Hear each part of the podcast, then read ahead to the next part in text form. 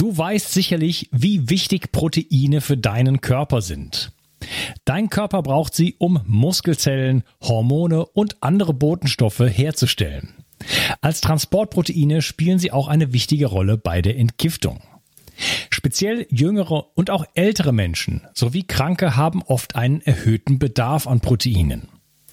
Proteine bestehen aus den kleinsten Bausteinen, den Aminosäuren. Die beste Bioverfügbarkeit bekommst du, indem du deinem Körper alle essentiellen Aminosäuren direkt zuführst, aus denen dein Körper alle Proteine bauen kann. Das sympathische Berliner Startup Brain Effect hat nun ein perfekt abgestimmtes Aminosäurenprofil in ein praktisches Getränk gepackt. Also keine Pillen mehr, sondern einfach ein praktischer Drink für jeden Tag. Complete Aminos deckt den Bedarf aller essentiellen Aminosäuren ab, so wie die Weltgesundheitsorganisation es empfiehlt. Perfekt für alle, die zu wenig Protein über die normale Ernährung aufnehmen oder einen erhöhten Bedarf aufgrund intensiver sportlicher Betätigung haben. Complete Aminos ist der perfekte Begleiter für ein gutes Training. Auch Veganern empfehle ich die kompletten Aminosäuren bereits seit langer Zeit. Complete Aminos findest du unter www.brain-effekt.com und mit dem Gutscheincode BIO360 bekommst du satte 20% Rabatt auf alle Einzelprodukte von Brain Effect, Merchandise-Produkte ausgenommen. Also, eine perfekte Proteinversorgung war noch nie einfacher. Den Link findest du in der Beschreibung und in den Show Notes. 360. Zurück ins Leben. Komm mit mir auf eine Reise. Eine Reise zu mehr Energie und fantastischer Gesundheit. Ich möchte dir das Wissen und den Mut vermitteln, den ich gebraucht hätte, als ich ganz unten war. Dabei will ich dir helfen, wieder richtig in deine Energie zu kommen. Zurück ins Leben. Hallo ihr Lieben und herzlich willkommen zu Bio 360. Das ist Teil 2 von meinem Interview mit Dr. Bill Lemke. Hallo Bill. Hallo Unkas, grüß dich. Schön, dass wir, wir weitermachen können.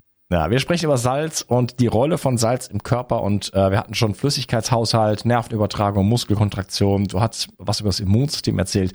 Was, was spielt denn äh, Salz eigentlich für eine Rolle im Herzen? Ähm, ich äh, ahne, worauf du abzielst. Ja, du äh, zielst wahrscheinlich auf die natriuretischen Peptide ab. Ja, ähm, das ist eine Gruppe von ähm, kleinen Proteinen, äh, die man zusehend entdeckt äh, und nutzt, sowohl diagnostisch als auch therapeutisch. Und ähm, die werden an verschiedenen Stellen im Herz ausgeschüttet. So habe ich das atriale natriuretische Peptid, das wird dann im, äh, ähm, im Vorhof, im Herzen des Vorhofs beispielsweise ausgeschüttet oder das ähm, Ventrikelpeptid, das gibt es auch, das wird dann mehr sozusagen im dicken Muskel des Herzens ausgeschüttet. Ich habe ähm, äh, also bestimmt vier oder fünf unterschiedliche natriuretische Peptide, ja, die an unterschiedlichen Stellen im Herz ausgeschüttet werden. Wann werden die ausgeschüttet? Die werden immer dann ausgeschüttet, wenn das Volumen steigt. Das heißt, wir haben eine Blutsäule, ja, die im Wesentlichen aus Wasser besteht in unserem Kreislauf. Und wenn dieses Volumen leicht zunimmt, wird diese vermehrte Dehnung, ja, wir haben da Dehnungsrezeptoren in all diesen unterschiedlichen Muskelfasern und im Bindegewebe des Herzens. Und ähm, diese Dehnungsrezeptoren nehmen die vermehrte Dehnung wahr und schütten jetzt diese natriuretischen Peptide aus. Und jetzt ist die spannende Frage, ist das gut oder ist das schlecht? Weil ich habe mehr Volumen, wenn ich mehr Salz zu mir nehme. Ich binde Salz im Gefäß und kann deswegen mehr Volumen aufbauen. Und es zeigt sich, dass das etwas unglaublich Gutes. Es ist eine sehr, sehr physiologisch wirkungsreiche Adaption des Körpers. Also offensichtlich ist dieses Mehr an Volumen nutzt der Körper, um diese Peptide auszuschütten. Und diese Peptide wirken antiinflammatorisch, antikanzerogen. Wir werden beispielsweise in Japan lief eine große Studie, da hat man dort bei Atherosklerose und bei Gefäßschäden gibt man die intravenös, diese Peptide irgendwie zur Heilung. Die wirken also dort also dann regenerativ an den Gefäßen.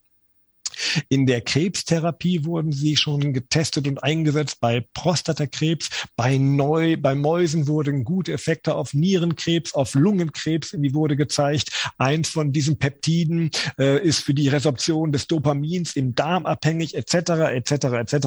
Das ist noch ein junges Forschungsfeld, aber hier sieht man, ich nehme eine Menge an Salz zu mir, mein Blutvolumen erhöht sich, und das ist, wird positiv genutzt vom Körper, dieser Stimulus, um ein Peptid auszuschütten, ein kleines Protein, das an ganz, ganz vielen Stellen im Körper physiologisch gute Wirkung ausübt.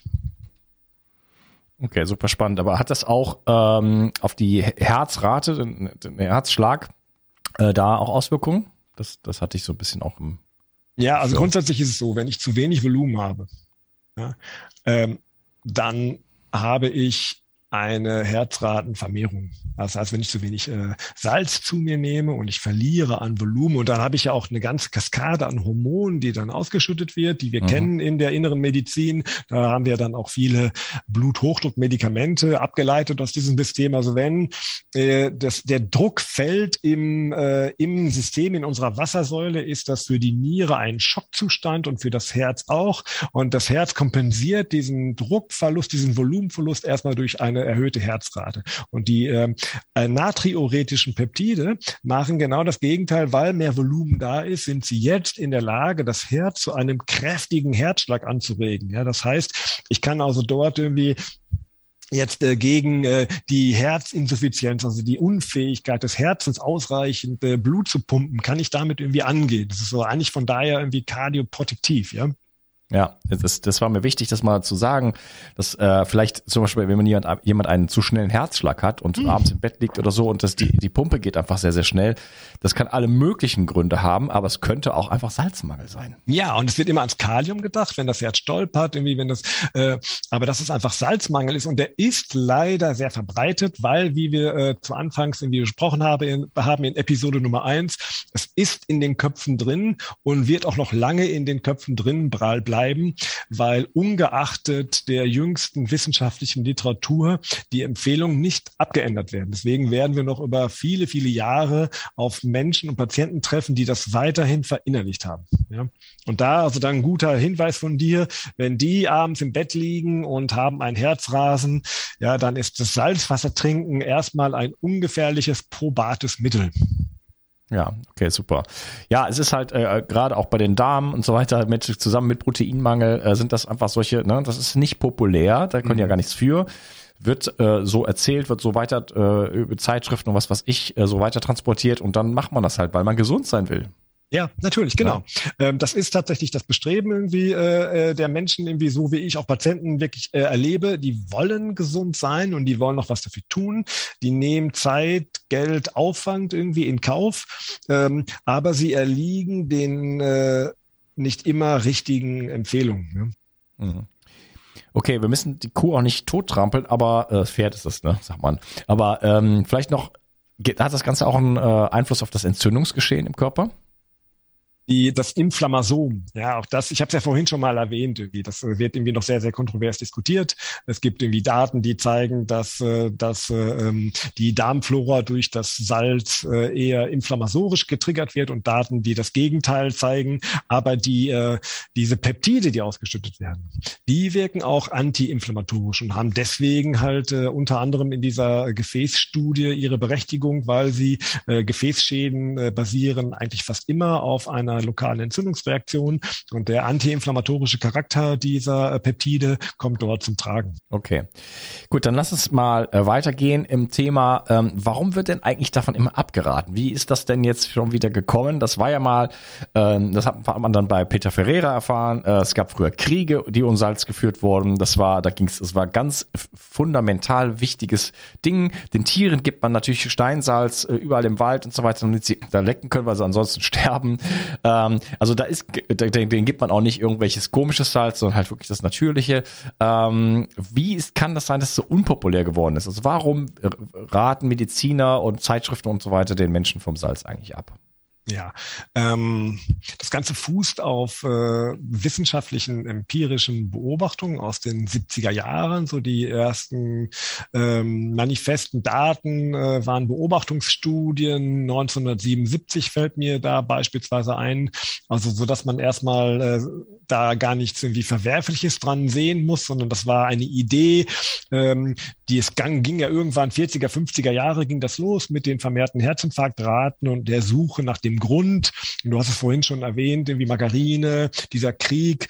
Äh, was ist verantwortlich für Herzinfarkte? Ist es äh, Zucker? Oder sind es die Fette? Der wurde unerbittlich geführt in der Zeit irgendwie äh, und äh, wurde dann leider dann äh, entschieden, dass die Fette verantwortlich sind und nicht der Zucker. Und man hat also dann äh, den Zucker dann weiter propagiert. Und in der Zeit kam dann auch die Idee auf äh, des Bluthochdrucks als ein Mechanismus, um Gefäße zu verletzen und vor allen Dingen die Herz, die sehr vulnerablen Herzkranzgefäße um das Herz herum. Und dann gibt es eine Beobachtung. Es gibt die Beobachtung, dass ich vermehrt Blutdruckvermehrung äh, oder Erhöhung messen kann und vermehrt Arteriosklerose sehen kann im Rahmen der Blutdruckermessung bei Menschen, die sehr viel Salz essen. Und das ist eine Beobachtung und die stand dann erstmal wie ein Elefant im Raum. Und ähm, nun äh, weiß allerdings jeder, der wissenschaftlich arbeitet, dass äh, diese äh, eine korrelative Beobachtung viel Salz, Bluthochdruck, Arteriosklerose muss per se keine kausale Verknüpfung haben und wird erst kausal genannt, wenn ich die Kausalität nachweisen kann. Und das hat man leider nicht gemacht in mir. Ähm, wir wissen heute, was war die Erklärung für diese Beobachtung. Die Erklärung war ganz klar, das Salz, dieses viele Salz, was man da in der Nahrung äh, äh, äh meinte nachweisen zu können, äh, kleiner Hinweis, das sind Fragebogenstudien irgendwie, ja. Da wird also dann äh, nicht gemessen, sondern da wird also dann der ähm, Studienteilnehmer gefragt, wie viel Salz hat er denn jetzt in den letzten Wochen zu sich genommen? Ja, äh, da ist natürlich ein riesen Bias, eine riesen Verzerrung drin äh, in der Schätzung der eigenen Salzzufuhr. Ja, äh, ich bitte meine Patienten tatsächlich äh, 50 Gramm Salz abzumessen und dann einfach mal zu gucken, wie lange brauchen die, bis 50 Gramm Salz verbraucht sind, um das mal zu objektivieren. Das haben die nicht gemacht. Also die Daten waren super schwammig und heute wissen wir, die haben das Salz zu sich genommen über Junkfood Industrienahrung, prozessierte Nahrung mit super viel Zucker, super instabilen, hochoxidativ ranzigen Pflanzenfetten. Und da liegen die Ursachen für die Blutdruckerhöhung. Und das Salz war nur so ein Beiprodukt, ja. Ähm, man hat das der äh, Weltbevölkerung als kausal verkauft und hat dann angefangen, immer mehr, immer härter in Richtung Salzrestriktion zu empfehlen. Ja, so wie man es auch beim Fett empfohlen hat. Mittlerweile wissen wir bei den tierischen Fetten, dass ja mehr als gesund sind, dass Cholesterin, Cholesterin lebensnotwendig ist. Und beim Salz hat sich das noch nicht rumgesprochen. Ja?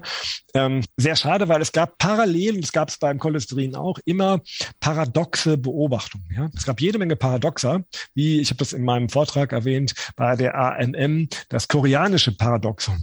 Ja, dort konnte man zeigen, je mehr Salz dort die äh, beobachteten Versuchsteilnehmer aßen, desto weniger Bluthochdruck hatten die. Ja? Und davon gibt es ganz viele veröffentlichte Paradoxer.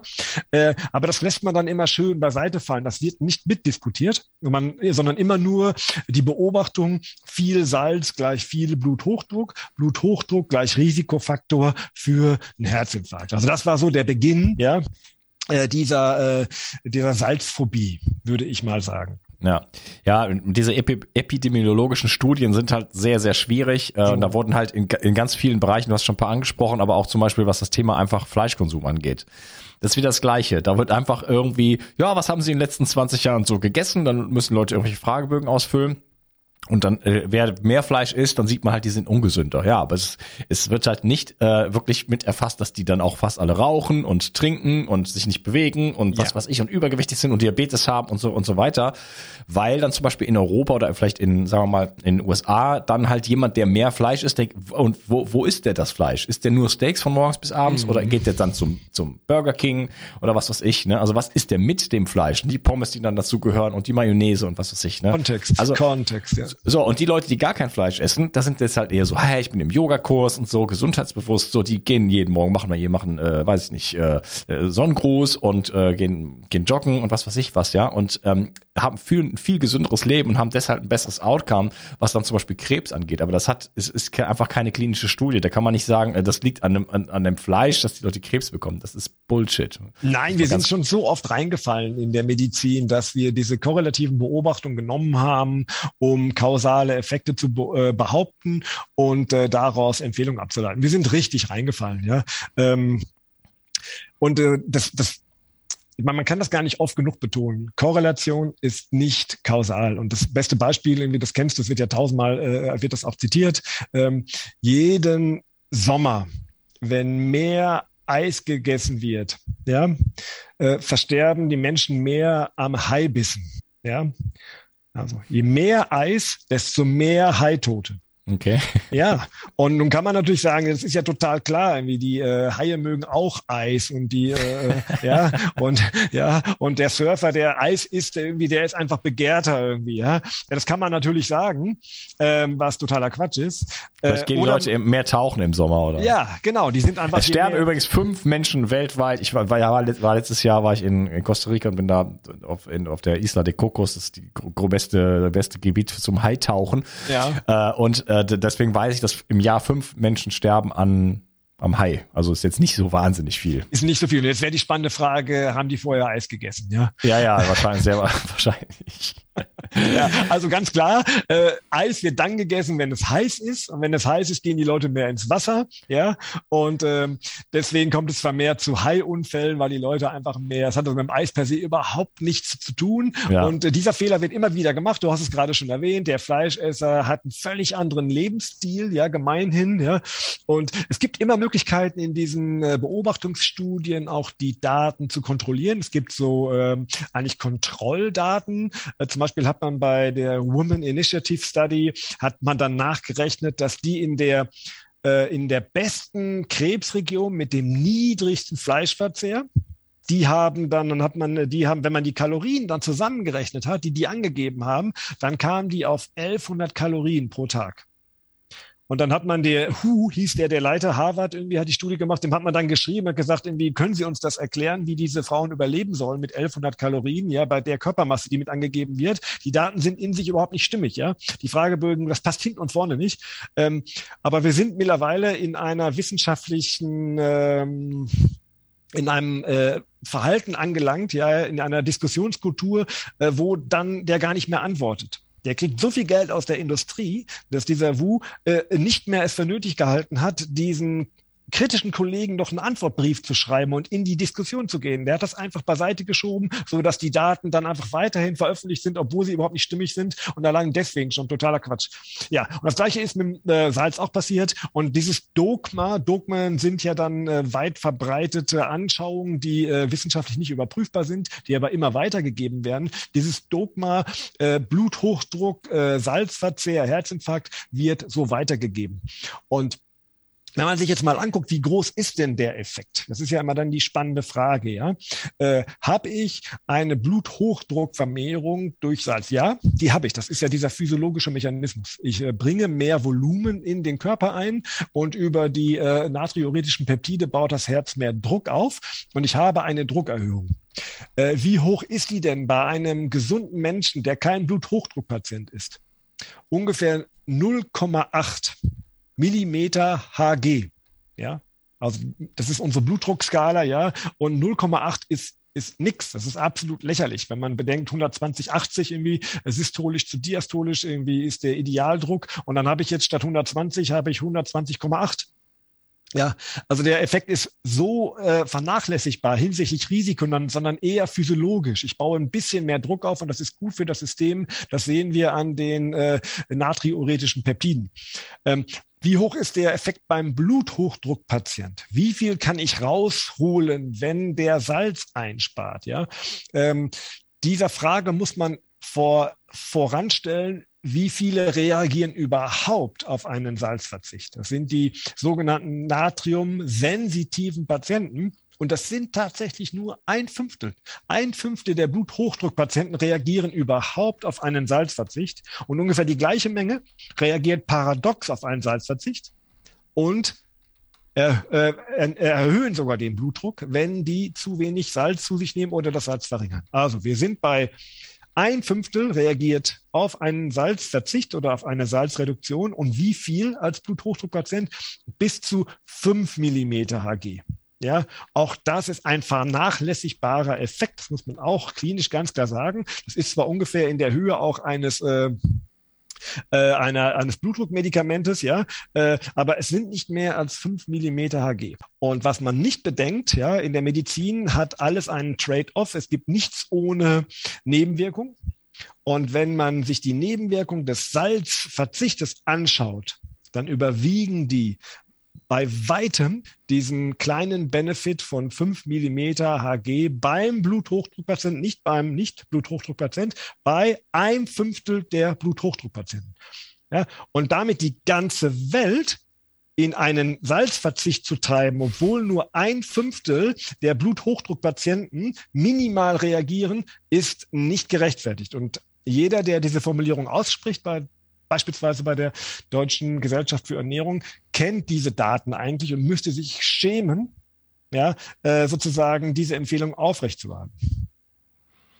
Ja, Ihr könnt den, äh, Podcast gerne mal eurem Arzt vorlegen, wenn er die Muße hat, sich das anzuhören. Ja, es ist eine Katastrophe, wie lange diese Dinger dann weitergetragen werden. Ne? Das geht Jahrzehnte lang. Ne? Und das ist ja jetzt noch gar nicht so unfassbar kontroverses Thema. Das ist ja eine ganz einfache Sache, das kann man sich ja anschauen. Und ne? das ist ja, da ist ja auch keiner so richtig investiert. Also das ist ja auch nicht das große Geld, jetzt die Salz oder nicht Salz oder ja gut, klar, die, natürlich die Medikamente.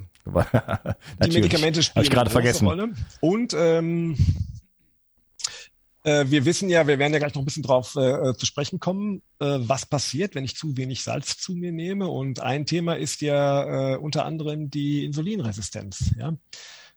Und das bedeutet, wenn ich zu wenig Salz zu mir nehme, werde ich zuckersüchtig. Ja, und dann habe ich natürlich noch andere Medikamente, die ich dann wieder verkaufen ja, kann. Ja, nicht nur andere Medikamente. Ich mache, dann mache ich das fast für die Nahrungsmittelindustrie natürlich ganz weit auf, irgendwie, wenn dann die Menschen irgendwie dann äh, das Lechzen nach Salz äh, durch äh, Zucker kompensieren.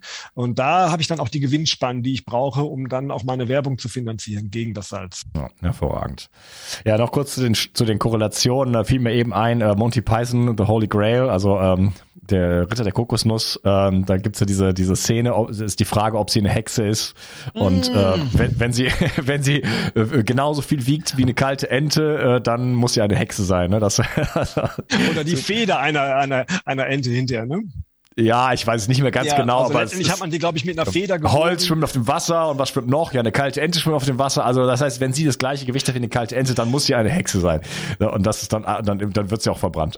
also, ja, aber warum wurde sorry. sie verbrannt? Man hat dann wirklich ja die Feder genommen der Ente, weil die, die Feder schwimmt wegen, die Ente schwimmt wegen nee, der die Feder. ganze Ente, die ganze, die ganze Ente. Jetzt, jetzt und die war aber gleich schwer dann. Ne? Sie war gleich schwer, ja. ja. Obwohl es natürlich so zehnmal so groß ist. Ja. Und dann ja. würde ich auch zustimmen. Dann muss sie auch eine Hexe sein, wenn sie genauso dann schwer ist wie eine muss sie eine Hexe sein, auch mit einer Karotte als Nase. Ja, ja großartig. Hat König Artus, wenn er das selber sagt, dann ja. äh, kann man nicht anders.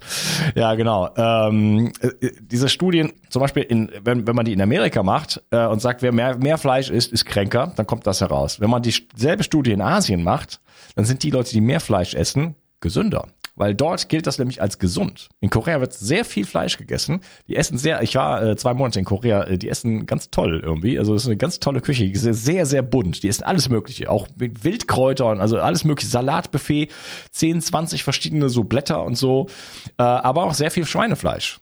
Schweinefleisch ist sehr populär, klar, man macht die Algen, alles Mögliche, was die essen. Mhm. Ja, aber äh, je wohlhabender jemand ist, desto mehr Fleisch leistet er sich und deswegen ist dann dort äh, das eher so ein gesundheitsorientierter Mensch, ne? Und der äh, ist dann hat halt, dann halt eben eine bessere Gesundheit. Ja, genau. Kon Kontext, ne, Unkas, du, du sagst das, Kontext irgendwie. In welchem Kontext irgendwie findet was statt, ja? Und wenn ich irgendwie Fleisch oder Salz im, im Kontext einer, einer urkoreanischen Ernährung mit, mit Wurzeln und Gemüsen und Früchten und irgendwelchen Kräutern verzehre, dann ist das natürlich was ganz anderes, als wenn ich irgendwie meinen äh, vielleicht noch mit, äh, mit Mehl gebundenen Burger in ein Weichbrot presse, mit einer Zuckermischung, rot gefärbt, die wir Ketchup nennen, irgendwie getränkt trinkt und dazu vielleicht das eine oder andere Bierchen und äh, die Feierabendzigarette. Das ist ein Kontext irgendwie, ja. Ja, genau. Und diesen Kontext meinst du, dass das ähm, Oder wie ist das denn so weltweit? Ist das irgendwie nur in Europa oder ist das, gibt es auch andere Länder, wo die sagen, Salz ist voll, voll super, haus dir rein das Zeug? Oder äh, gibt es da unterschiedliche Studien in verschiedenen Ländern? Also wie wird das so weltweit so betrachtet, das Thema? Hast du da Informationen? Ähm, die ähm, Studien, also ich kenne vor allen Dingen die Studien, die man gemacht hat. Ähm, also erstmal die, die weltweite Beobachtung, das wäre vielleicht mal ganz spannend. Wie viel essen die Menschen ad libitum, wenn man ihnen keine Empfehlung gibt? Ja, und da hat man gesehen, das ist weltweit ungefähr gleich. Das ist, finde ich, immer schon ein ganz spannender Hinweis, irgendwie, ja, ähm, dass das dann äh, schon relativ nah an der Wahrheit ist. Und das sind ungefähr acht Gramm Kochsalz. Ja, das ist ungefähr das, was man sieht, wenn man weltweit die Menschen einfach so essen lässt, wie sie möchten in ihrer traditionellen Ernährung. Ähm, dann und das wäre jetzt so eigentlich die Überleitung in die modernen Studien seit äh, 2010, 2011, 2012. Ja, äh, da hat man sich dann mit äh, einem neuen Messverfahren angeguckt. Ja, wie ist äh, Salz und ähm, Tod Gesamtmortalität. Wichtigster Parameter wird in der Onkologie irgendwie, äh, und in vielen anderen äh, Medikamentenstudien gerne vergessen, dass immer nur die Gesamtmortalität zählt. Ich habe nichts davon, wenn ich einen Krebs äh, sozusagen mir ins Haus hole, weil ich einen Herzinfarkt gespart habe. Ja? Und ähm, man konnte dann diese Studien machen, ja, weil man ein neues Messinstrument validiert hat. Und dieses Messinstrument ist der Morgenurin. Wenn ich also vorher dann durch Fragebögen oder durch äh, händisch Nachmessen irgendwie äh, vorher dann sozusagen schätzen musste, wie viel Salz ist denn eine Bevölkerung, ein Mensch, eine Studienpopulation, haben die den Morgenurin validiert, konnten also zeigen, dass der Morgenurin ein gutes Maß für die Salzzufuhr der letzten 24 Stunden darstellt. Und jetzt hatte ich ein Instrument, mit dem ich Salzeinnahme messen kann. Und mit diesem Instrument wurde dann weltweit gemessen. Ja, überall, also die, die Daten äh, poolen hinterher 140, 150.000 Menschen irgendwie aus unterschiedlichen Kulturen wurden dann da gepoolt in den großen äh, Anschauungsdaten mit diesem Morgenurin. Und äh, da kam dann jetzt dieses ganz spannende äh, Ergebnis heraus, was leider nicht transportiert wird, äh, dass äh, der, der Sweet Spot dann, also wo ich wirklich die, die niedrigste Mortalität habe, liegt irgendwo zwischen 7, 7,58 und 13 und 14 Gramm Salz pro Tag. Ja. Hm. Ja. Und das ist also, ja. Also eine ganze Menge. Da möchte ich mal wissen, wer das, wer das äh, konsumiert. Also das, das schafft ja vielleicht nicht mal ich. Das stimmt. Auch das ist natürlich ein Kontext, ja. Äh, wie, wie nimmst du Salz zu dir? In welcher Form? Ist das immer nur die Prise Salz auf deinem Essen oder isst du eingelegtes, ja?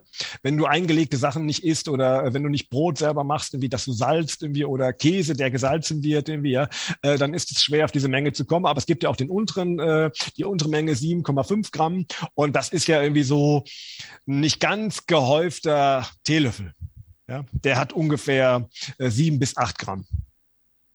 Ja. Und wenn man das mal, ich habe das jetzt irgendwie extra für den Podcast, habe ich das nochmal gemacht. Ich habe also dann zu Hause geguckt, wie viel Prisen, Prisen Salz hat A, hat ein Teelöffel mit acht Gramm. Und da kommt man so auf 25 bis 30 Prisen. Mhm. Ja. Wow, ich musste, ja. glaube ich, mehr, mehr Salz trinken. Also ich, ich, da kommt, das kommt nur in meine Knochenbrühe und in meine Steaks. Ansonsten äh, benutze ich praktisch keinen Salz. Da, das, da tue ich ordentlich drauf.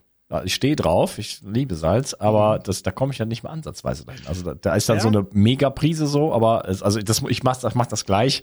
Nach unserem Podcast werde ich es abmessen und dann ähm, Okay, aber da machst du dann vielleicht den gleichen Fehler, äh, der immer gemacht wird. Du siehst jetzt äh, Studienpopulationen und die treffen Aussagen für eine Gesamtpopulation, nicht für das Individuum äh, wenn ich individuelle, erstmal ist es also ganz richtig gut zu wissen für das Individuum, dass ich in diesem Range überhaupt nichts verkehrt machen kann. Und was man auch sagen muss, äh, die Kurven dieser Gesamtmortalität haben eine abgeflachte U-Kurve.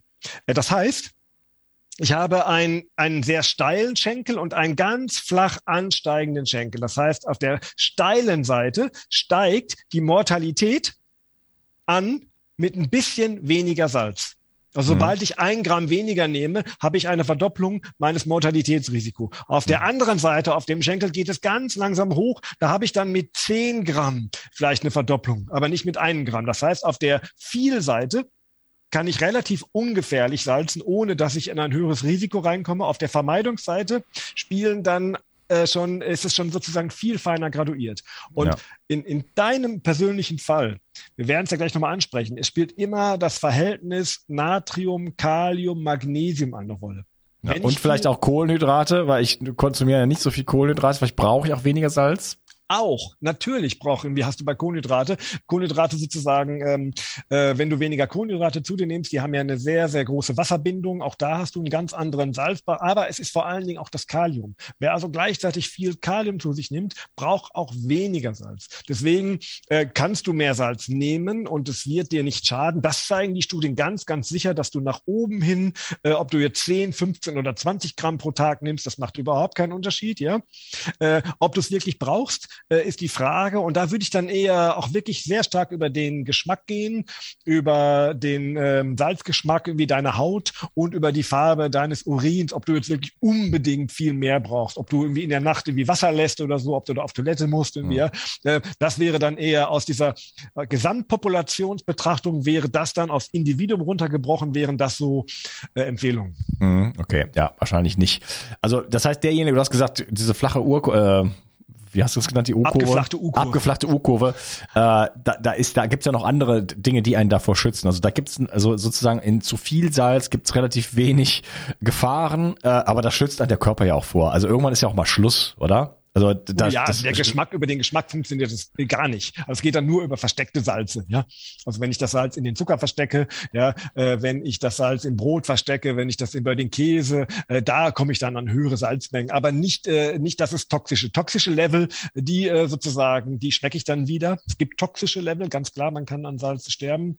Äh, wir kommen gleich nochmal vielleicht zu den zu den Nebenwirkungen. Ähm, aber ansonsten ist Übersalzen erstmal vom Geschmack her, der schiebt dem ganz klar einen Riegel. Und das ist auch irgendwie dann ja auch wieder Evolution. Also unsere Zunge ist so gemacht, dass sie uns vor zu viel Salz erstmal schützt, ja. Ja. Willst du gleich äh, noch Suizidtipps geben? Nee. könnte man nämlich, könnte man nämlich machen. Ja, äh, wenn, man, das, wenn, man, wenn, man, wenn man den Wahnsinn nicht mehr aushält, äh, braucht man gar nicht irgendwie Cyankali oder so, kann man mit Wasser und mit Salz kann man da hervorragend arbeiten. Äh, weiter im Text. Äh, ja, also, das, keine Angst vorm Salz, äh, das, da kommt man nicht so richtig dran. Und wenn man äh, unglaublich viele Sachen aus dem Supermarkt und, und Fastfood und so weiter, dann hat man sowieso ein anderes Problem. Dann äh, bitte dahin schauen. Aber das sind ja nicht meine Zuhörer. Stimmt, ja? genau. Jetzt aber nochmal irgendwie, um das nochmal, also jetzt haben wir diese Studien, Mente ist da einer, der habe ich mir auch mehrere Vorträge von dem angehört, irgendwie, man kann von solchen äh, Top-Wissenschaftlern immer viel lernen, wenn die ihre eigenen Daten präsentieren. So, jetzt gibt es also diese Studien seit 2012 und folgende. Und alle Studien, die danach gemacht wurden, zeigen eigentlich bezüglich der Gesamtmortalität äh, ähnliche Ergebnisse. Veröffentlicht im New England Journal of Medicine. Das war mal vor Corona ein sehr honoriges Blatt. Ja. Mit Corona hat die Qualität unglaublich gelitten irgendwie von diesem Journal. Vor Corona war das äh, ein Topblatt und dort wurde das veröffentlicht. Also jetzt könnte man ja auch annehmen, dass wir diesem wissenschaftlichen Erkenntnisgewinn Folge tragen. Aber es ist nicht der Fall. Sowohl unsere Deutsche Gesellschaft für Ernährung als auch die Weltgesundheitsorganisation als auch in Amerika das Institute of Medicine, das IOM, äh, haben immer noch die alten Salzempfehlungen draußen und Namen in Zahlen ist es so, wenn man den Empfehlungen der WHO folgt, ja, also dann wäre man irgendwie so bei fünf äh, Gramm Salz am Tag, ja, hat man einfach erhöhte, ein 1,4-fach erhöhtes äh, Mortalitätsrisiko. Wenn man sich gar an die Empfehlung vom Institute of Medicine in Amerika, wenn man sich an die hält, hat man schon ein 1,6-fach erhöhtes Mortalitätsrisiko. Das heißt, diese Salzempfehlungen sind quasi eine Körperverletzung. Es ist die Anleitung irgendwie zur Erhöhung äh, deines All-Cause Mortality Risk. Ja? Weil die und, äh, Empfehlungen so gering sind weil die Empfehlungen so gering sind und und das finde ich irgendwie ist ja sehr sehr verwerflich, wenn man Daten hat, weil bis vorher war es ja nur eine Hypothese über 40 Jahre lang. Jetzt haben wir die Daten und jetzt wird nicht revidiert. Ja. Was sagt denn unsere großartige DEG da eigentlich dazu? Die deutsche Gesellschaft liegt sogar noch ein Gramm über der WHO. Das muss man auch, sie liegt bei sechs Gramm quasi, ja. Sie ist noch nicht bei den 7,5 oder bei den acht Gramm, ja. Aber, ja. Ähm, aber was sie macht, das ist ja mal ganz geschickt. Äh, die, Aber sechs äh, Gramm Max, ne? Genau, das ist das Ding. Da Erstmal, bist du schon, äh, schon fast äh, im, im, im äh, pathologischen Bereich dann wahrscheinlich. Ne? So. Und es weiß ja keiner, was genau sechs Gramm sind. Das heißt, wenn ich jetzt als DGE hingehe und sage sechs Gramm Salz, aber äh, in den Überschriften immer sage Salzvermeidung, Salzvermeidung, Salzvermeidung, dann geht ja keiner auf die sechs Gramm, sondern die gehen unter sechs Gramm, weil das im Text steht. Die Zahl selber äh, ist ja für die Menschen nicht greifbar, sondern die Aussage, die dahinter steckt. Salz ist schlecht. Das ist ja die Aussage. Und deswegen treibt die, äh, diese Angabe der DGE genauso wie die der WHO oder des IOMs, haben alle den gleichen Effekt. Die Leute vermeiden äh, zu viel, äh, zu stark irgendwie das Salz. Ja, okay. Ja. Schöner Moment, um den Podcast nochmal zu unterteilen und dann in den Endspurt zu gehen, im dritten Teil. Äh, wir sprechen äh, dann über alles Mögliche. Kinder, Schwangere, ähm, was passiert, vor allen Dingen, was, wenn zu wenig Salz im Körper ist, hatten wir ein bisschen schon gemacht, aber da kommt noch einiges mehr. Und ähm, sprechen ein bisschen über die Qualität, welches Salz und so weiter. Ein bisschen so die praktischen Aspekte. Und da freue ich mich drauf. Bis gleich. Alles Ciao. klar, bis gleich. Wenn du hier schon länger zuhörst, weißt du, wie wichtig heutzutage Entgiftung zur Erhaltung deiner Gesundheit ist. Seit Anbeginn setze ich auf medizinisches Zeolit in meinem Entgiftungsprotokoll. Nun gibt es endlich das ultimative Zeolit-basierte Entgiftungsprodukt von Bio 360. Nach der Originalrezeptur von Professor Dr. Karl Hecht bekommst du 50% mikronisiertes Zeolit und weitere 50% Montmorillonit im Mironglas. Besser geht es nicht mehr. Beide Vulkangesteine entgiften dich von Schwermetallen, Histamin und anderen Toxinen. Das Montmorillonit legt zusätzlich einen Schutzfilm um deine Darmschleimhaut und wirkt dadurch beruhigend und schützend. Dadurch kann sich der Darm beruhigen, Allergien und Nahrungsmittelunverträglichkeiten kommen zur Ruhe. Wenn du nur eine Sache für deine Entgiftung und deinen Darm tun möchtest, dann ist es sicherlich Seoband mit Bio 360. Den Link findest du wie immer in der Beschreibung und in meinen Empfehlungen unter Entgiftung. Mit dem Gutscheincode BIO360 bekommst du einen Rabatt und wenn du dir einen Vorrat für sieben Monate anlegst, bekommst du auch die Versandkosten geschenkt. Das Zeolit ist übrigens praktisch unendlich haltbar. 360. Zurück ins Leben. Komm mit mir auf eine Reise. Eine Reise zu mehr Energie und fantastischer Gesundheit. Ich möchte dir das Wissen und den Mut vermitteln, den ich gebraucht hätte, als ich ganz unten war. Dabei will ich dir helfen, wieder richtig in deine Energie zu kommen. Zurück ins Leben.